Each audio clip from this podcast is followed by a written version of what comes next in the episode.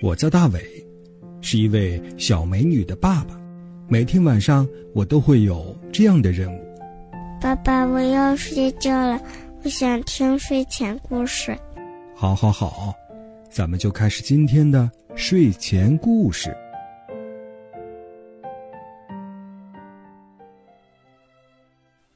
晚上好，小朋友，欢迎收听大伟叔叔讲睡前故事。我是大伟叔叔。好了，和往常一样，在今天的节目中，我们首先还是来请进两位小朋友来表演自己的才艺。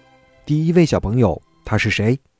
大伟叔叔你好，我名字叫郑博元，小名叫豆豆，今年我五岁，我给大家唱一首歌，歌的名字叫。Happy New Year, Happy New Year, Happy New Year, Happy New Year to you all。我没唱歌，我没跳舞。Happy New Year to you all。非常棒，我们继续来请进第二位小朋友吧。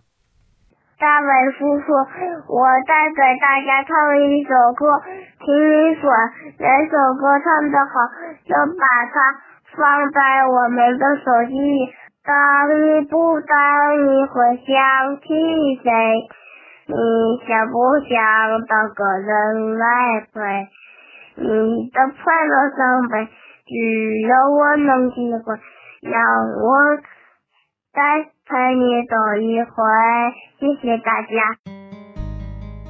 喜欢听大伟叔叔讲睡前故事的小朋友。可以发送微信，微信号码是拼音的巴啦啦三七二幺。非常感谢两位小朋友带来的精彩的节目，我们也开始今晚的睡前故事吧。今晚的睡前故事啊，叫做“熟能生巧”。在树林里呢，黑压压的一堆人，正围着一个神射手。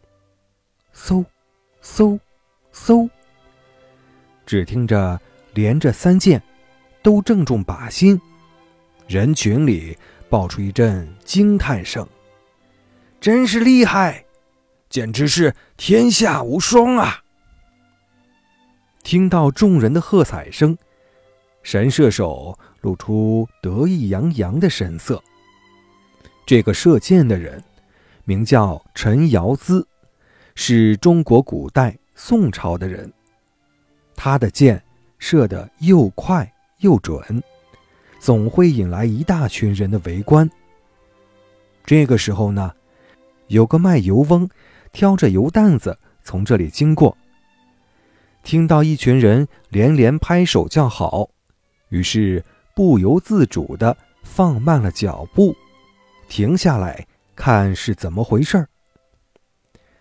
陈尧咨接着又射了几箭，每支箭都像被施了魔法一样，直奔靶心而去。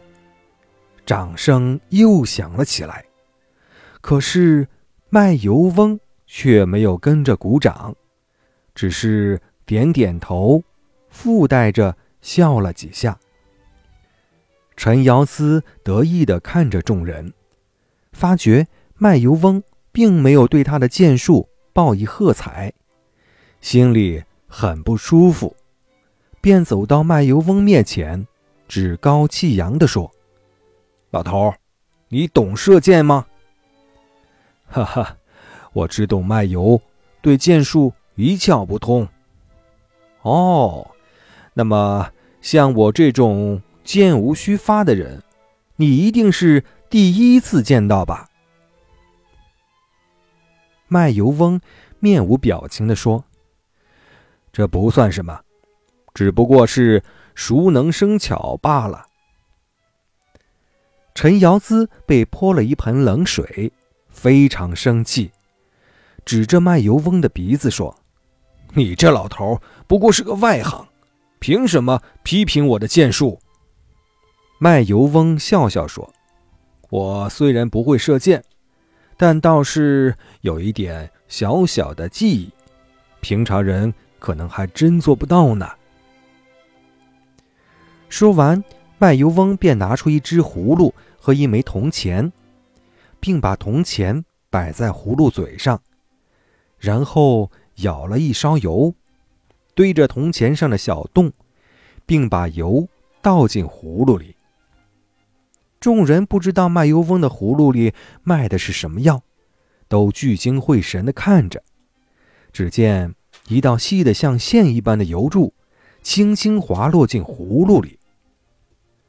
老人倒完后，说：“现在我把油倒完了，可是这铜钱上却一滴油也没沾上。”一个年轻人抢先跑上前去，拿起铜钱。